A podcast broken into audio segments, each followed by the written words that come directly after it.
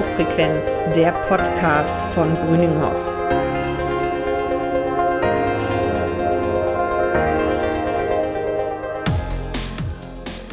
In dieser Podcast-Folge beschäftigen wir uns mit dem Thema Building Information Modeling, kurz BIM.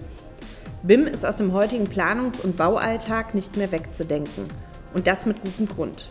Denn die digitale Planungsmethode bringt viele Vorteile mit sich, wie zum Beispiel mehr Planungssicherheit und Transparenz, eine optimierte Kommunikation zwischen den Projektbeteiligten sowie Kosten- und Terminsicherheit. Und doch ist die Implementierung von BIM gerade in Architekturbüros immer noch mit Schwierigkeiten verbunden. Heute spreche ich mit Marco Röschenkemper.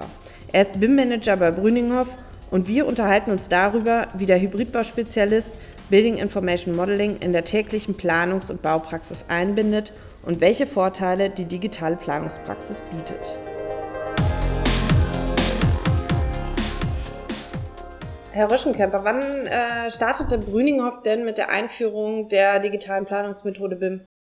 Ja, die ist eigentlich in, in Stufen erfolgt. In den Jahren 2010 bis 2012 haben wir erste Software-Sondierungen vorgenommen, äh, hauptsächlich im Bereich der Kalkulation oder Kalkulationssoftware und sind dann ab dem Jahre 2012 in eine Testphase gestiegen, äh, in eine Closed BIM Arbeitsmethode und die haben wir neun Monate lang durchgeführt, kamen aber zu dem Ergebnis, dass das für uns nicht zielführend ist und sind seit Januar 2014 mit der Arbeitsmethode OpenBIM unterwegs und bis zum heutigen Tage eigentlich sehr zufrieden.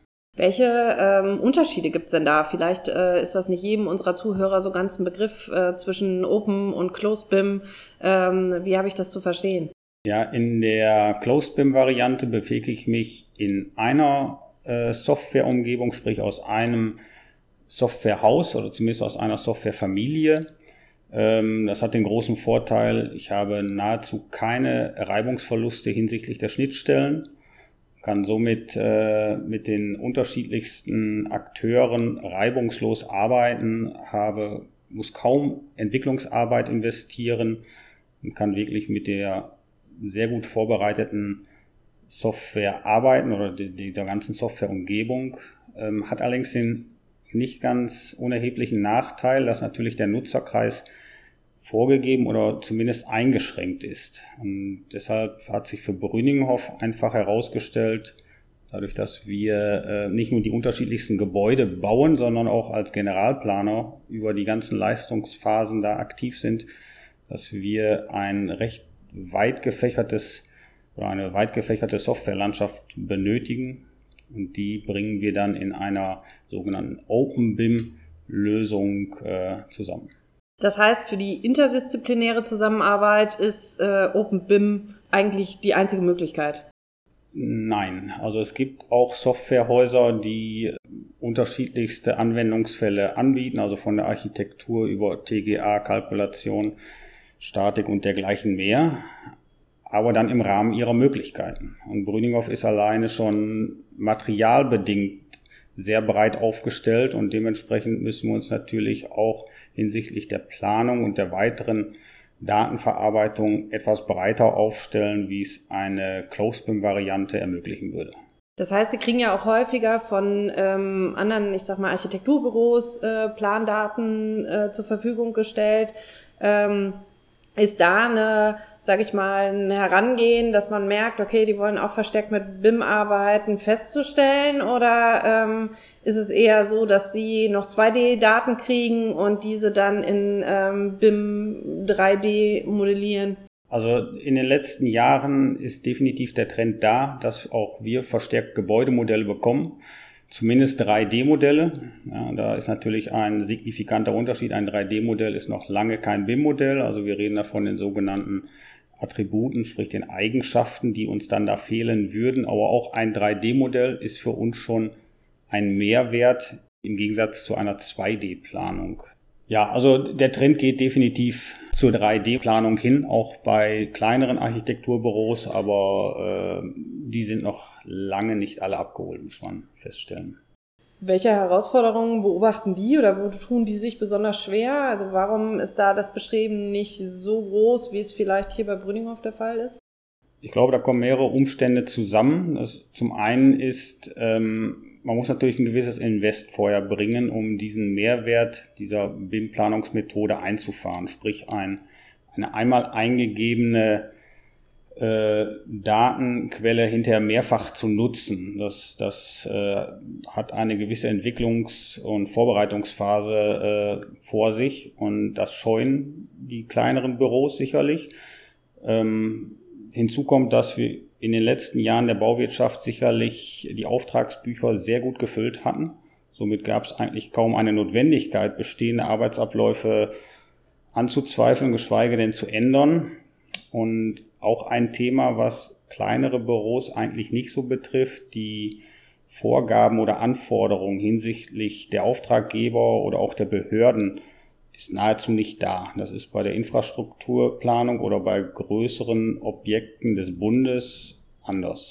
Und ähm, wenn ich diesen Schritt aber dann doch gegangen bin, von welchen Vorteilen profitiere ich, wenn ich nach BIM plane? Ja, wenn ich da mal am Beispiel Brünninghoff bleiben kann. Ähm, ich nehme wirklich die Daten, die ich schon in der Akquisephase, in der Entwurfsphase ins Modell einbringe und kann sie wirklich interdisziplinär nutzen, ob es dann wirklich äh, in der Kalkulationsphase ist. Ich kann äh, die Massenermittlung fahren, um Materialbestellungen ähm, auszulösen, eine Terminplanverknüpfung, wie wir es bei nahezu allen Projekten machen, bringt mir natürlich eine gewisse Terminsicherheit. Ich kann die VR-Technologie mit einbinden und äh, auch die komplette Produktionslogistikplanung lässt auch hinter ein sehr gutes Ressourcenmanagement zu. Also da ist wirklich im Grunde über alle Anwendungsfälle äh, ein Nutzen zu erkennen. Und für den Bauherrn? Ja, den Bauherrn, den versuchen wir natürlich auch immer mit einzubinden, gerade in der frühen Entwurfsphase, aber auch zum späteren Zeitpunkt, um Planungsstände mit ihm abzugleichen, um ihn auch in eine Situation zu versetzen, dass er entscheidungsfähig ist. Also wir haben ganz andere Möglichkeiten, Objekte visuell darzustellen, aber auch um solche Sachen auszuwerten, sprich hinsichtlich Termine, Massen, Farben, was auch immer. Also sei, äh, bauherrenseitig äh, kommen da eigentlich nur positive Rückmeldungen auf uns hinzu. Und von daher wirkliche Verlierer gibt es hinterher nicht, wenn es denn einmal wirklich umgesetzt ist. Aber das ist doch eigentlich auch ein Verkaufsargument für Architekten dass der Bauherrenkontakt klarer, äh, besser ist und ähm, vielleicht leichter in der Kommunikation. Also ich habe einen zusätzlichen Kommunikationsweg. Ja, ist richtig, wobei, äh, wenn wir wirklich von VR und gerenderten Bildern sprechen, das ist ja eine Technologie, die gibt es ja seit den frühen 90er Jahren. Äh, oder da ist sie zumindest äh, ins Leben gerufen worden oder marktfähig geworden. Äh, das ist ja auch noch nicht wirklich BIM. Also da rede ich jetzt nicht nur von bunten Bildern. Das ist sicherlich das, was nach außen erstmal medienwirksam ist. Aber wir reden ja wirklich von den Zahlen, von den sogenannten harten Fakten, die uns hinten raus dann auch äh, in kürzester Zeit eine Preissicherung oder eine Preis, ein preissicheres Angebot bieten. Auch das ist dem Kunden natürlich wichtig und auch diese Terminsicherheit, die wir dadurch auch gewährleisten können. Das ist dann äh, diese bunten Bilder sind ganz nett, ja, oder darf man natürlich nicht unterschätzen, aber äh, die gibt es halt nun schon mal länger, also auch vor BIM. Mhm. Macht denn BIM eine 2D-Planung, ähm, ich sag mal, obsolet, komplett überflüssig? Nein, das glaube ich nicht. Also ich glaube, es wird viele Bereiche geben, in denen uns die 2D-Planung noch lange begleiten wird und äh, das ist auch, denke ich, gut so. Allerdings ist der Weg zur 2D-Planung, glaube ich, ein anderer. Ist er jetzt schon in großen Teilen geworden und das wird sich äh, noch weiter fortführen. Ähm, früher hat man ähm, eine 2D-Zeichnung aus einer Sammlung aus Linien, Texten und Maßlinien zusammengestellt. Heutzutage wird sehr häufig, und so ist es bei Brüninghoff äh, ausschließlich der Fall, aus einem 3D-Modell wird eine 2D-Planung abgeleitet. Sprich, ich habe ein 3D-Modell, ein BIM-Modell und kann daraus Grundrisse, Schnitte, Fundamentpläne und dergleichen mehr ableiten. bin dann wiederum schneller, gerade hinsichtlich Änderungen und äh, aber als Endresultat kommt halt auch eine 2D-Zeichnung zum Einsatz, wie sie auch bei uns noch üblich ist. Müssen wir uns von den schönen Handskizzen gänzlich verabschieden? Das glaube ich nicht. Also ähm, Handskizzen an sich sind ohnehin immer ein probantes Mittel in der ersten Entwurfsphase und finden auch da, glaube ich, äh, immer noch ihren Platz. Also das ist auch bei Brünninghoff. Da haben wir auch noch die altbekannte Transparentrolle und ähm, das eine schließt das andere da, glaube ich, nicht aus. Das heißt, welche Tipps würden Sie denn vielleicht, ich sag mal, anderen Bauunternehmen oder auch Architekturbüros geben, ähm, wenn sie diesen äh, Prozess gehen wollen, ähm, stärker nach BIM zu planen und ähm, BIM in ihren Alltag zu integrieren? Ja, also wenn ich die BIM-Methode einführen oder daraufhin umstellen möchte, sollte man sich, glaube ich, kleine realistische Ziele zu Anfang setzen. Nicht direkt nur nach dem großen Ganzen schauen. Wenn ich wirklich mir realistische Ziele stecke, komme ich auch im zeitlich überschaubaren Rahmen schnell zu guten Zwischenergebnissen, zu Zwischenzielen und würde mir dann wirklich den nächsten großen Meilenstein suchen, um dann irgendwann wirklich meine Komplettumstellung vollzogen zu haben, weil sonst kommt es dann doch zu Momenten, wo, wo ich kein Ende sehe in der Entwicklung und äh, irgendwann werfe ich dann doch die Flinte ins Korn. Wir begleiten ja zu diesem Thema auch Veranstaltungen an der Uni Wuppertal. Wie sieht das aus? Was sind da so häufige Fragen, die kommen zum Thema BIM? Ja, gerade die Anwendung in der Praxis. Das ist was, äh, was uns Brünninghoff-seitig auch ein Stück weit ausmacht. Äh, die reine Anwendung in der Architektur oder auch in der Ingenieursplanung, das ist das eine, aber die Sache auch wirklich in der Praxis äh, zu nutzen, äh, auch da den, den Rückhalt ähm, der Mitarbeiter aus der Praxis zu bekommen, das ist schon ein Stück weit Herausforderung. Das war bei uns, ist es gut gelungen, sag ich mal.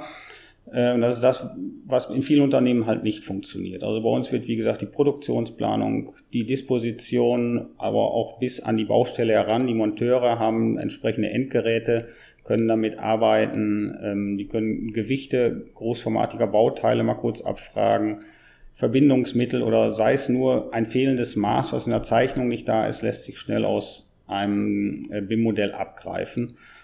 Und das ist etwas, wo äh, an der Universität oftmals nachgefragt wird, wie wir diese Schritte vollzogen haben oder wo da der Schlüssel lag. Mhm. Jetzt lassen sich die BIM-Daten ja auch später fürs Facility Management nutzen und in der gesamten Gebäudenutzung danach. Ist das schon, sag ich mal, häufiger zu einer Anforderung des Bauherrn geworden, die Daten auch zu bekommen, damit man danach in der ähm, Gebäudenutzungsphase diese weiter verwendet? Ja, also wir hatten das Glück, dass wir äh, mehrfach Auftraggeber hatten, die diese Anforderungen an uns gestellt haben. Dabei muss man ja mal berücksichtigen, dass im gesamten Lebenszyklus eines Gebäudes die reine Planung und der Bau circa 20 bis 25 Prozent ausmacht. Heißt, die verbleibenden 75 oder 80 Prozent sind wirklich die komplette Betriebs- und Instandhaltungsphase. Da steckt wirklich noch eine Menge Potenzial drin. Also dafür gibt es ja eigentlich ein sogenanntes CRFM-System, also ein computerunterstütztes Facility Management System. Das wiederum lässt sich mit den BIM-Daten abgleichen. Wenn man das macht, kann man wirklich ganz scharf diese Reinigungsprozesse, diese Instandhaltungsprozesse, Wartungsprozesse steuern und auf die ganzen Jahre, denke ich, einen sehr guten Benefit erzeugen. Also um auf Ihre Frage zurückzukommen, ja, die Anfragen kommen bei uns ein, aber sie sind noch vereinzelt, muss man sagen. Also über die Jahre hatten wir jetzt einige Bauherren, aber es ist definitiv noch nicht der Regelfall und das Potenzial, was da noch liegt, ist groß, meiner Meinung nach. Jetzt haben wir gerade ähm, über die Gebäudenutzungsphase gesprochen. Vielleicht können Sie noch einmal schildern, wie das aussieht, wenn, äh, sage ich mal, auf Brüninghoff ein Projekt zukommt, wo klar ist, okay, das äh, gehen wir jetzt mit BIM an. Wir haben ein externes Architekturbüro, das hat uns Plandaten zur Verfügung gestellt. Wir haben vielleicht noch einen TGA-Planer, der ähm, einbezogen ist. Und wir haben eine äh, ein interdisziplinäres Team, was da zusammenkommt und ähm, vielleicht noch gar nicht so sehr mit Hinblick auf BIM geplant hat. Ist es dann bei Brüninghoff Standard auch im Hinblick auf die eigene Produktion, dass man sagt, auch zu Kalkulationszwecken, das Projekt setzen wir jetzt auf jeden Fall erstmal bei uns in BIM um? Ja, also jedes unserer Projekte, was wir planen beziehungsweise auch äh, bauen, wird bei uns generell in der äh, BIM-Methode abgewickelt. Das ist unser Standard, den brauchen wir, um unsere Produktions- und Montageprozesse zu takten, um auch die entsprechenden Mehrwerte, die wir äh, vorhin ja schon angesprochen hatten, zu erzielen. Wenn wir externe Planer mit dabei haben, das ist auch häufiger der Fall, ähm, wird erstmal geschaut, inwieweit deren Daten BIM-tauglich sind, inwieweit deren Daten uns einen Nutzen bringen. Dann wäre allerdings die Steigerung, das kann natürlich auch der Fall sein, dass bauherrenseitig, auftraggeberseitig, eine gewisse BIM-Leistung eingefordert wird. Die kann mal größer oder kleiner sein. Im besten Falle liegt dann eine AIA vor, eine Auftraggeberinformationsanforderung, wo ganz klar festgelegt wird, welche Ziele verfolgt der Auftraggeber mit dieser Methode BIM. Das kann die spätere Bewirtschaftung sein, das kann eine Kontrolle des Bauablaufs sein und vieles mehr. Darauf antwortet man dann im Regelfall mit einem BAP, einem BIM-Abwicklungsplan, in dem dann festgehalten wird, welche dieser Planungsinstanzen, da sind wir dann eine davon oder auch der Architekt, der Tragwerksplaner, der halt auch extern sein kann oder was auch immer, wer muss zu welchem Zeitpunkt welche Datenqualität liefern, um die geforderten Anforderungen des Auftraggebers zu erfüllen. Und wenn man sich da in verschiedenen Workshops, so machen wir es im Regelfall, zusammensetzt, hinterher diesen BAP dann gemeinsam verfasst, gibt es eigentlich auch wenig Probleme in der späteren Umsetzung. BIM ersetzt somit keine Kommunikation, sondern erweitert diese und steht ja gleichzeitig für ein sehr gutes Schnittstellenmanagement. Wie sieht das aus? Ist BIM für ein Zusammenspiel unterschiedlicher Akteure immer ein Gewinn? Das ist eine Frage, die kann man nicht wirklich mit Ja und Nein beantworten. Also wir haben sehr gute Erfahrungen da gemacht. Aber der Weg kann auch je nach Aufgabe schon mal etwas steinig sein, will ich ganz ehrlich sein. Also da gibt es zum Teil auch Anforderungen, die dann einen schon mal an die Grenzen des Möglichen bringen, ja. Aber auch da muss man reden oder vielleicht auch äh, erklären, warum das Geforderte nicht realistisch ist. Und auch da, wenn man es vernünftig argumentiert, ähm, gibt es eigentlich da auch immer eine Lösung. Also wir haben jetzt auch gerade wieder ein internationales Projekt ähm, mit äh, entsprechenden BIM-Vorgaben, da hat es keinerlei Probleme gegeben, ähm, obwohl die Vorgaben zum Teil sehr hoch waren. Also auch da haben wir eine Modellprüfung, sprich, bevor wir die Daten exportieren, an den Bauherrn übergeben, die auch da geprüft werden, prüfen wir sie hausintern mit einer äh, Modellprüfung. Auch Kollisionsprüfungen werden da gefahren. Also ähm, da ist vieles möglich, aber eine vernünftige Abstimmung ist in jedem Fall sinnvoll, wenn nicht sogar zwingend erforderlich. Also reden hilft immer. Ja, danke auf jeden Fall für das Gespräch heute. Es war ähm, uns sehr vielfältige Einblicke geschafft und ähm, war, denke ich, auch für unsere Zuhörer wieder sehr interessant. Äh, wir bedanken uns für das Gespräch und danken unseren Zuhörern äh, für die Aufmerksamkeit. Wir hoffen, dass es Ihnen gefallen hat und freuen uns, auch wenn Sie das nächste Mal wieder reinhören. Weitere Infos zum Thema BIM finden Sie übrigens auch in den Folgenotizen. Ja, bis zum nächsten Mal.